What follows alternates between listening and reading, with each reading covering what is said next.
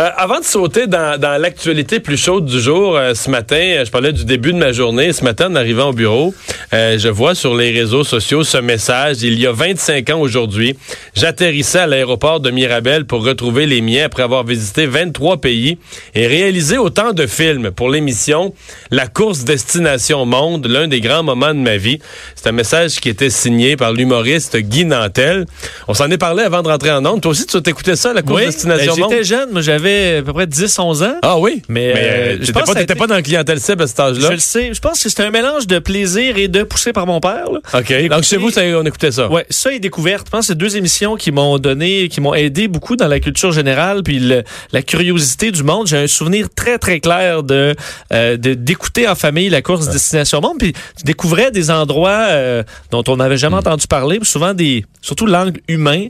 Qui, Moi, il y a 25 euh... ans, je vivais déjà avec Mme Barrette depuis 4 ouais, ans. Ouais, c'est ça. On n'a pas. euh, toi, tu as des souvenirs J'étais un peu plus. Ouais, ouais, ouais. Mais non, mais on était, on ratait jamais ça. Et on lui parle tout de suite. Salut, Guy Nantel. Bonjour, comment ça va? Oui, ça passe vite, 25 ans quand même, là.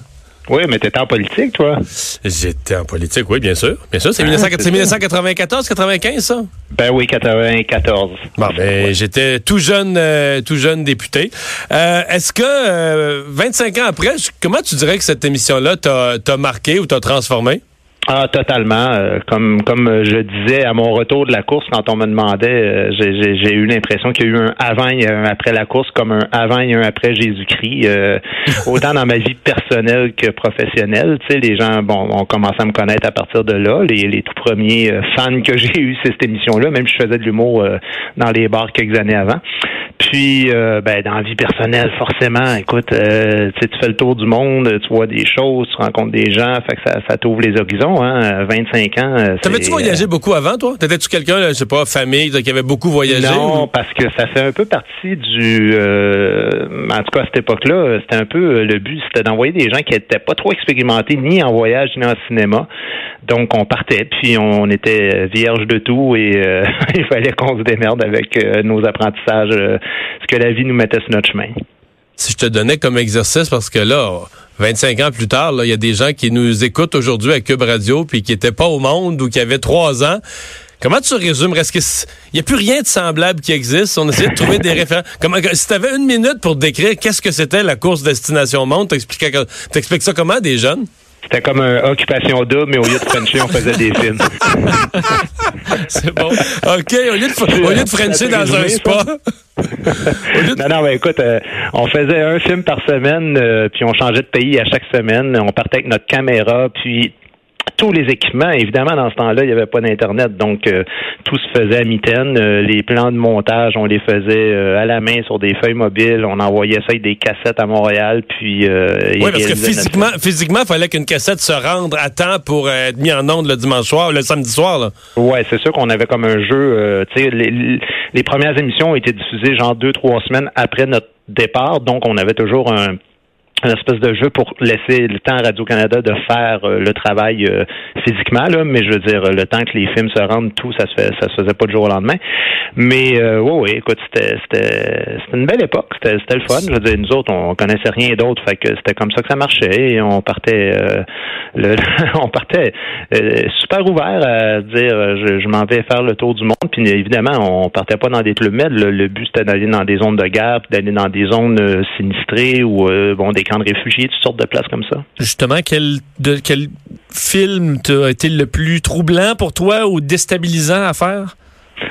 Euh, ça, c'est trop, c'est très difficile de répondre à ça parce que, tu sais, il y a des, il y a des petits moments dans chaque film qui sont super forts. Écoute, j'ai fait, euh, tu sais, les camps de la mort euh, au Cambodge où, euh, tu sais, Pol Pot, ces victimes de Pol Pot étaient tout enterrées là. Puis il y avait des milliers de victimes dans, dans ces camps-là, euh, on se promenait là physiquement, là on voyait des os sortir de partout avec des cordes qui attachaient ça. Puis je me souviens très bien de que mon guide qui me suivait, euh, mon interprète, euh, me montrait ça, puis il arrêtait pas de rigoler. Ah, regarde ici un tibia, regarde ici. Puis à un moment donné, j'ai dit écoute, c'est peut-être gênant là, mais j'ai dit, si tu connaissais du monde ici, tu, tu trouverais peut-être ça moins drôle. Puis il dit oh, il dit oui, oui, tous mes frères sont d'ici, mes oncles, ma tante, moi, puis c'était de, de voir à quel point qu'on n'est pas confronté à ce genre de réalité-là, mais lui, qu'est-ce que tu veux, ce qu'il me disait, c'est la vie continue, puis il faut garder le sourire, puis avancer pareil, puis fait tu sais, c'est des apprentissages comme ça. En Croatie, j'étais dans une zone de guerre où j'avais pas le droit de filmer, j'étais ben, écoute, j'avais loué un auto, j'étais parti tout seul dans une zone de guerre.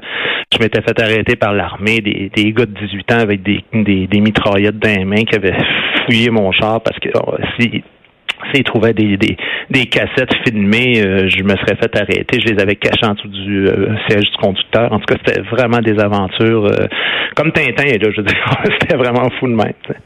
Et donc, c'est 23 pays pour faire combien de films au total? Euh, c'est ça, une vingtaine en plus. une vingtaine de films que vous faites. Ouais, c'est ça. Donc, je te dirais peut-être 24. Là, ouais. Puis là, après ça, vous aviez le poids, parce que pour les gens qui ont jamais vu la série, là, chacun présentait son film. Il y avait des juges qui, eux, étaient en studio. Et là, vous receviez un jugement. Euh, ah, Seigneur. C'était dur. Quand, moi, moi, je me souviens, j'étais chez nous avec Marie-Claude, puis des fois, là, on trouvait des, des beaux films. Puis là, les juges avaient vu des affaires que nous autres, le public, on voyait même pas, des petits guidis, tout ça, puis des, des jugements vraiment très durs. Ben, écoute, je te, je te parlais de la Croatie. Je veux dire, moi, j'étais dans une zone de guerre. C'est vraiment le temps de la guerre. Puis j'avais loué une voiture, là, puis je m'étais acheté une bouteille de jus d'orange. Et ce que je faisais, c'est que comme c'était la guerre, il n'y avait pas de voiture qui circulait à part la police puis l'armée.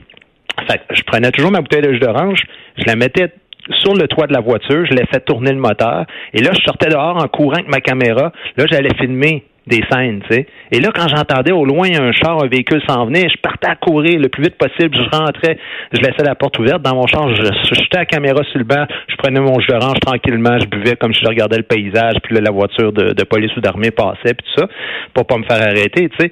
Puis là, après ça, quand c'est passé, j'entends un critique dire quand tu filmes, euh, on sent que la caméra bouge beaucoup. Il aurait gagné à installer un trépied. ouais, c'est ça. Hein? je, risque, ma vie là. Je risque. Euh, puis, puis, pas longtemps avant moi, il y avait un journaliste japonais qui s'était fait emprisonner justement pour les mêmes raisons parce qu'il était allé filmer là. Fait que c'est complètement. Tu sais, tu vis des injustices. Mais ceci dit, moi, sur la, la globalité, là, j'ai été bien noté, puis j'ai gagné la course, puis j'ai été euh, vraiment aimé du public, puis des, des, des fans de la course, mais aussi des juges. À la fin, même, il y avait un sais, on vit ça dans le showbiz des fois, une espèce de préjugé euh, négatif ou positif, puis dans le sport c'est pareil là. Ben à la fin, il y avait, j'avais l'impression que j'avais toujours un, petit point de plus parce que c'était Guy qui l'avait fait, fait que j'ai pas à me plaindre de tout là. Mais des fois, il arrivait que j'entendais des choses sur moi ou sur d'autres concurrents, sur des collègues que je disais, ben voyons donc, ils avaient aucune idée dans dans quelles circonstances ces choses-là se font. Euh, c'est sûr que quand tu es dans un studio euh, avec toute la sécurité puis le confort qu'on a, on pense pas à ces choses-là, mais quand même c'est une autre chose de le faire. Hey Guy, euh, merci beaucoup d'avoir pris le temps de nous parler. Bravo ben, pour cette expérience, même si ça fait 25 ans, on s'en souvient. Ben oui, c'est bien de, se remémorer des belles émissions euh, de ben l'époque où Radio-Canada remplissait bien son mandat. OK, oh, T'as fini avec un commentaire éditorial, là? Salut. OK, bonne journée, merci.